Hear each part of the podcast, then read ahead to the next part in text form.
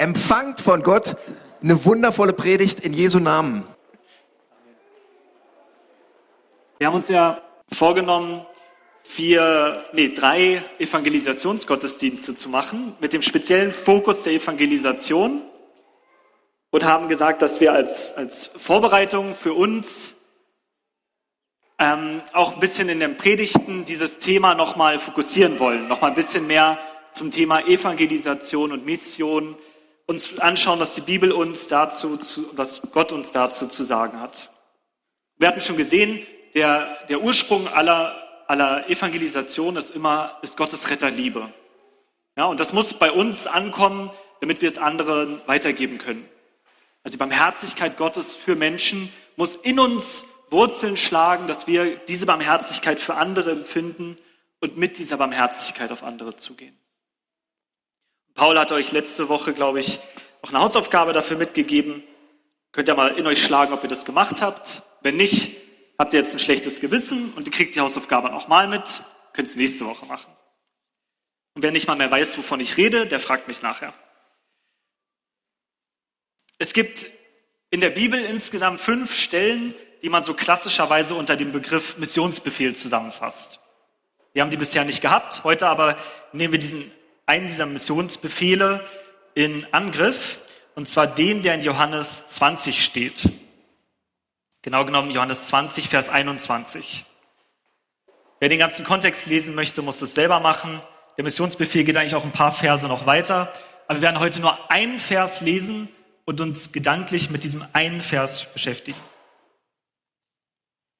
Johannes 20, Vers 21. Da sprach Jesus abermals zu ihnen, Friede sei mit euch. Wie mich der Vater gesandt hat, so sende ich euch. Wie mich der Vater gesandt hat, so sende ich euch, sagt Jesus zu uns. Da stellt doch die interessante Frage, wie hat denn der Vater Jesus gesandt? Was heißt das für uns? Dass er uns so sendet, wie er selber vom Vater gesandt wurde. Und ich habe drei Punkte, die ich mit euch betrachten möchte. Das ist zum einen eine göttliche Berufung, das ist zum zweiten die geistliche Autorität und zum dritten eine rettende Botschaft. Zuerst die göttliche Berufung. Jesus war berufen und wurde vom Vater selbst gerufen. Jesus hat sich nicht ausgedacht, dass er der Sohn Gottes ist, sondern er ist der Sohn Gottes gewesen und heute noch.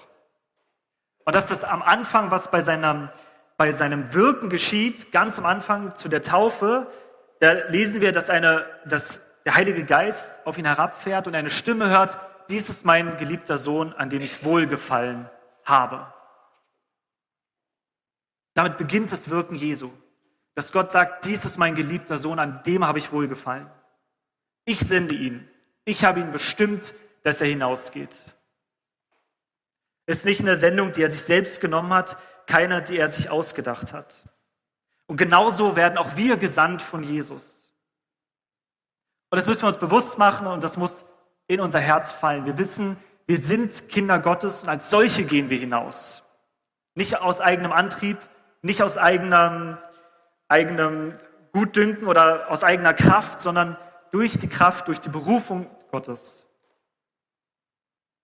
Sonst brauchen wir gar nicht damit anfangen. Das heißt, entscheidend ist, glauben wir das? Glauben wir dieser göttlichen Berufung? Ist uns das bewusst? Vertrauen wir darauf? Weil es damit anfangen muss, dass wir, dieses, dass wir diese Berufung, die wir haben, annehmen von unserem Vater. Und ich behaupte, ganz oft geht es uns nämlich so, dass wir das überhaupt nicht glauben. Dass wir viel mehr darüber nachdenken, was kann ich tun, was steht in meiner Macht und nicht so sehr darauf vertrauen, ich bin berufen und darum gehe ich. Aber es ist genau falsch eigentlich. Und zwar, dass wir stattdessen nicht sagen, was wir alles nicht können, nicht sagen, ich bin nicht gescheit genug, ich bin nicht gläubig genug, was auch immer, ich habe nicht die Kraft, ich bin zu alt, ich bin zu jung. Es gibt tausend Ausreden, die jeder hat für, für alles Mögliche. Aber dass wir sagen, trotz all dieser Dinge gehe ich, weil ich gerufen wurde.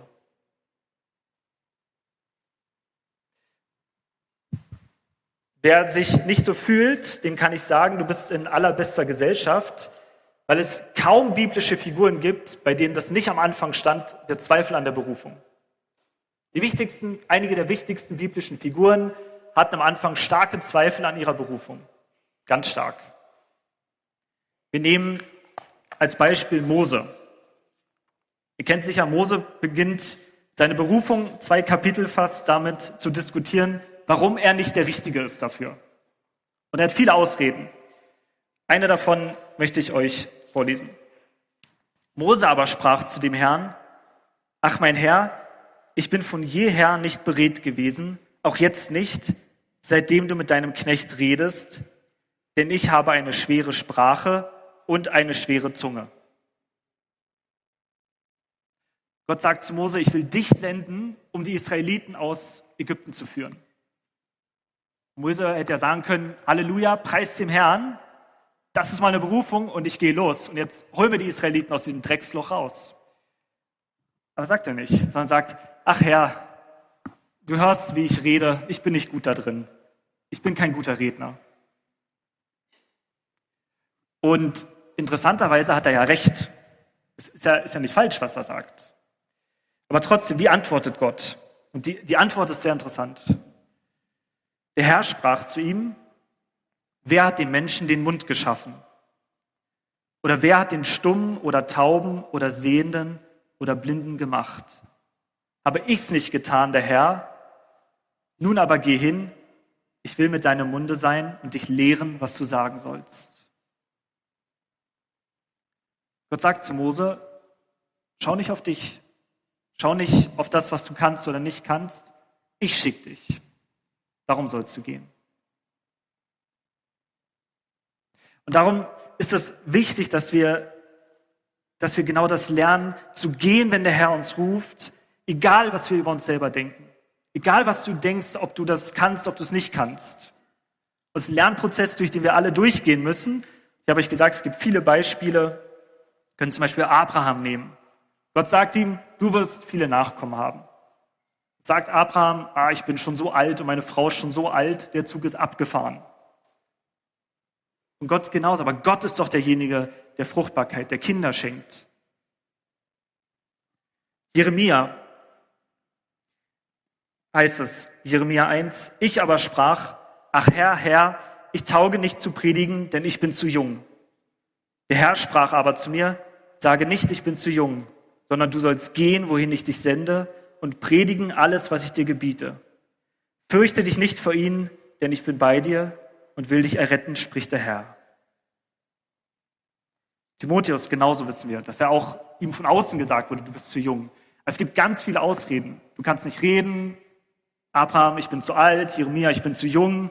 Es gibt so viele Sachen, die dagegen sprechen und die sind alle ja nicht falsch. Aber wichtig ist, wer hat dich berufen? Auf den stützt dich.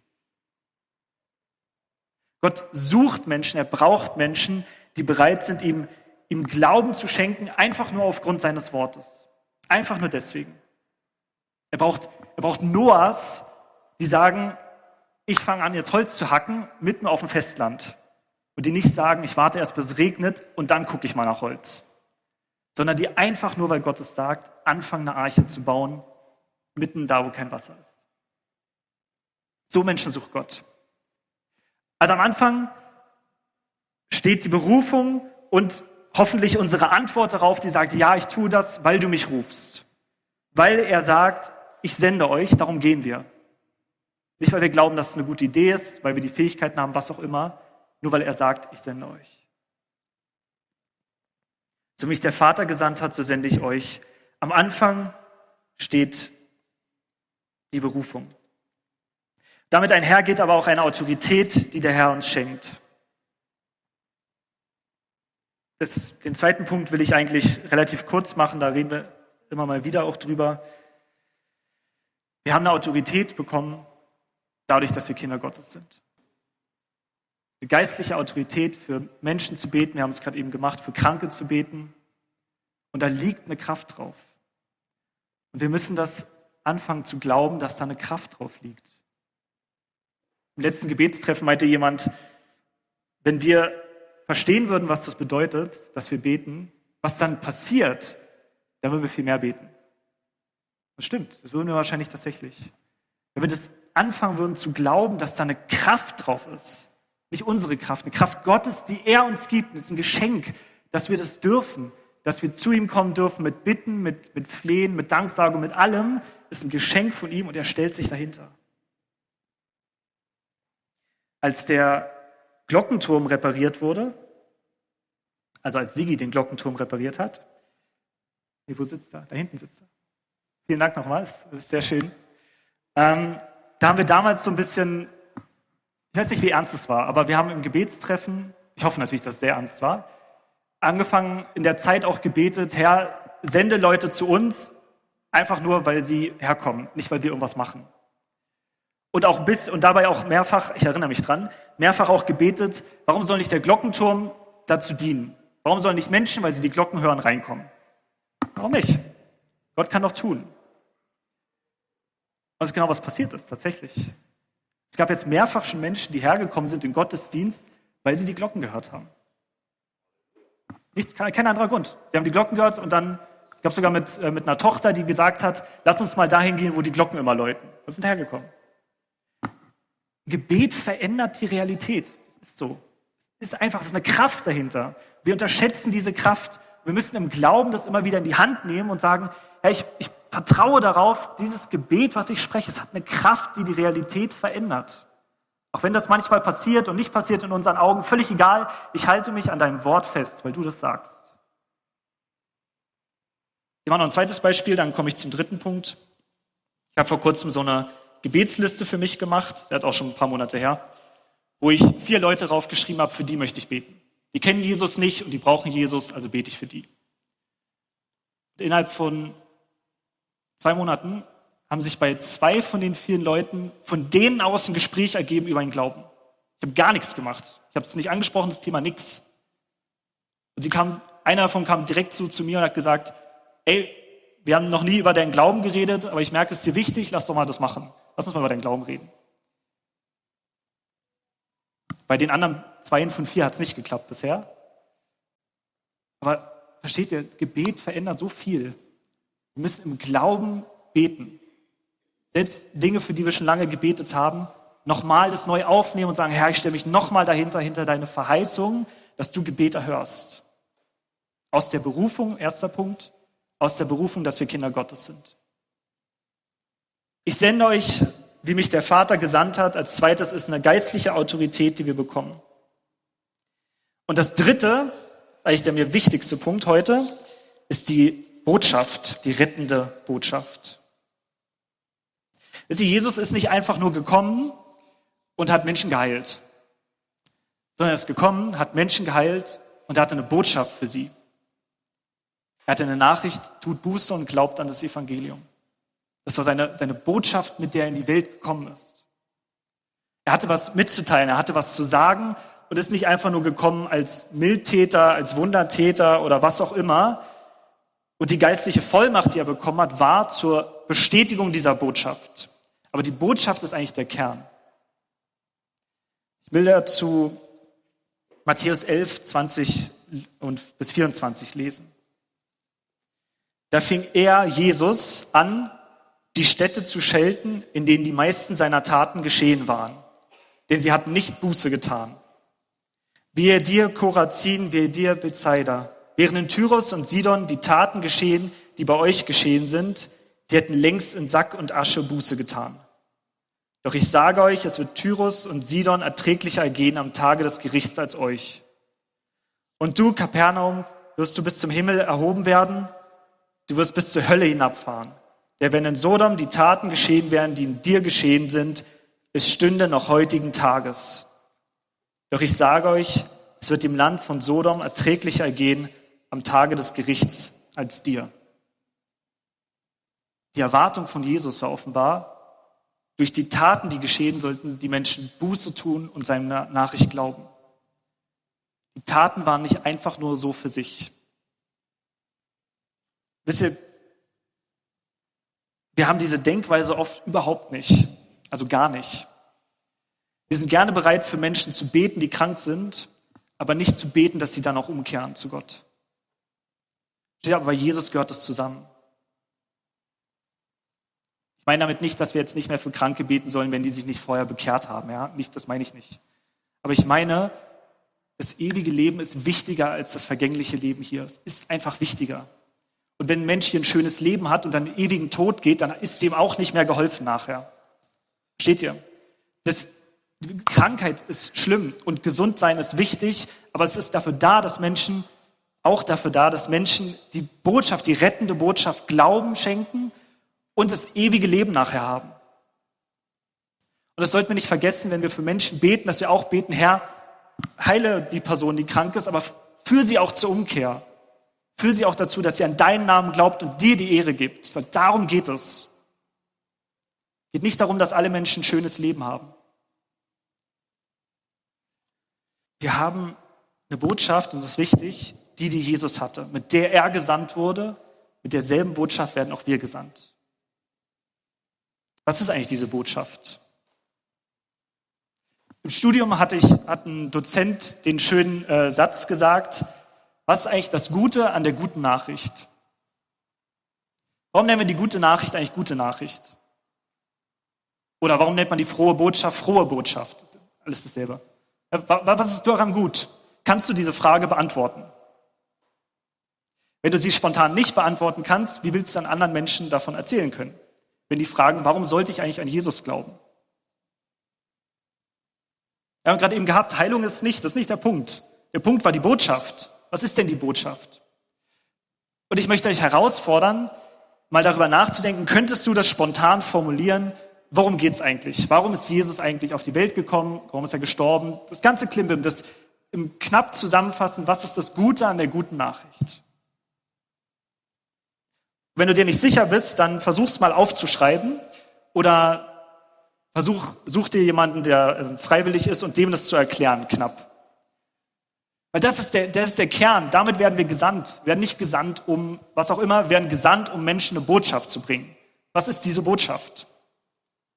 Einfach nur zu sagen, Jesus ist gestorben. Ja und? Was hat das heute mit uns zu tun?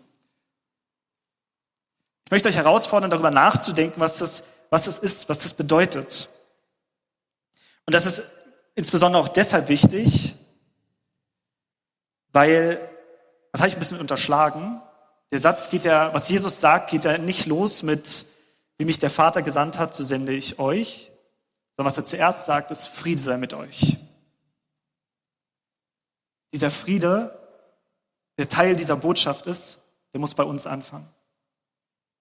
Ich muss selber die Botschaft verstanden haben, um sie weitergeben zu können. Wenn ich es nicht verstanden habe, warum ist Jesus gekommen, brauche ich auch nicht mit anderen Menschen drüber reden. Dann sollte ich mir das vielleicht sogar sparen und selber drüber nachdenken.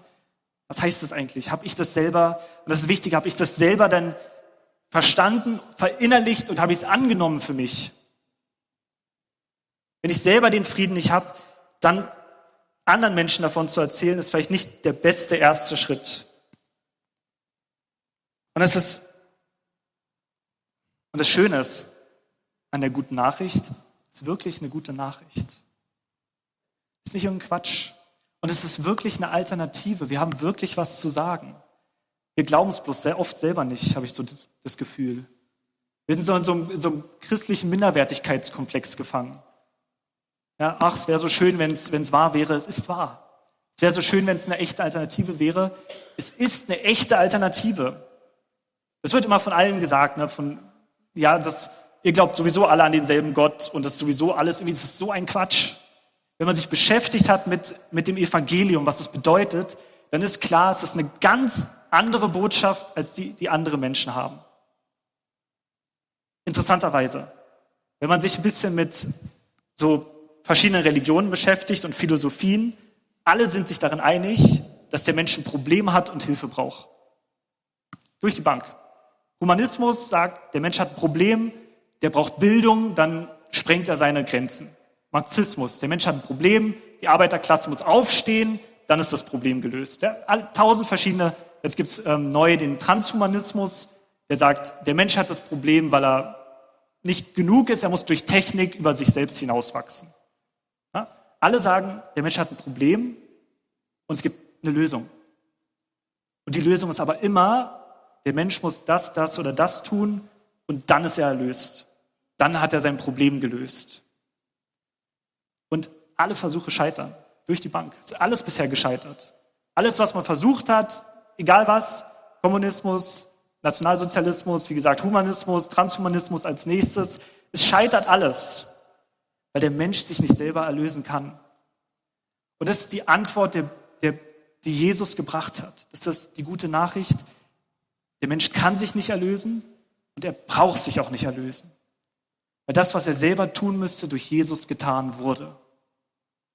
Es ist alles getan, das ist die gute Nachricht. Alles, was wir tun müssen, ist Glauben. Vertrauen, dass das passiert ist. Jesus vertrauen. Wir haben eine, eine wirklich eine andere Botschaft zu bringen. Eine bessere Botschaft als alles, was sonst in der Welt gibt. Mit dem Selbstverständnis sollten wir aber auch auftreten. Wir erzählen nicht nur irgendwas, was andere erzählen. Nicht irgendwie so ein Einheitsbrei, es ist was ganz anderes und es gibt keinen anderen Weg zum Gott oder zum Heil als allein durch Jesus Christus. Ich vermute, dass aus Psalm 23, dass es da auch ums Evangelium geht. Und er sagt, du bereitest mir einen Tisch im Angesicht meiner Feinde. Jesus bereitet den Tisch. Wir setzen uns nur noch hin. Er ist derjenige, der den Tisch bereitet. Das, das Evangelium in Reinform. Das Evangelium ist, ist wirklich ist das Zentrum von dem, was wir tun. Und ich erzähle es auch immer wieder in praktisch jeder Predigt, weil es nichts anderes Wichtigeres gibt. Eigentlich könnte man von hier vorne nur Evangelium predigen. Wir brauchten über nichts anderes zu reden. Wenn wir das verstehen, wenn wir verstehen, was Jesus getan hat und immer mehr verstehen, immer mehr begreifen, dann werden wir dadurch verändert. Es verändert uns. Das ist das Besondere. Wir müssen ja selber nicht, nicht darum kämpfen, wir müssen selber nicht uns bemühen. Natürlich ist auch, auch ein bisschen Mühe immer drin, aber er ist es, der uns verändert.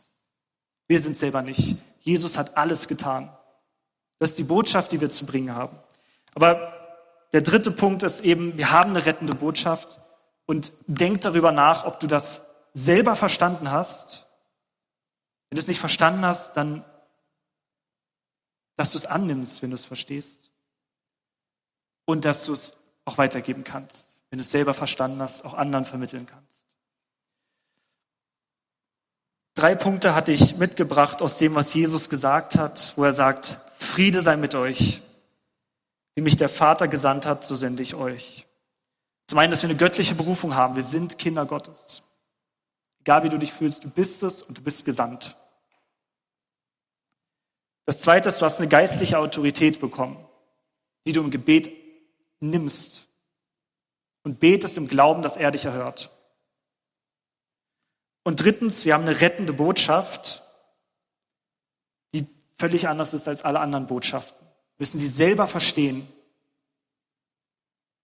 damit wir sie auch anderen weitergeben können.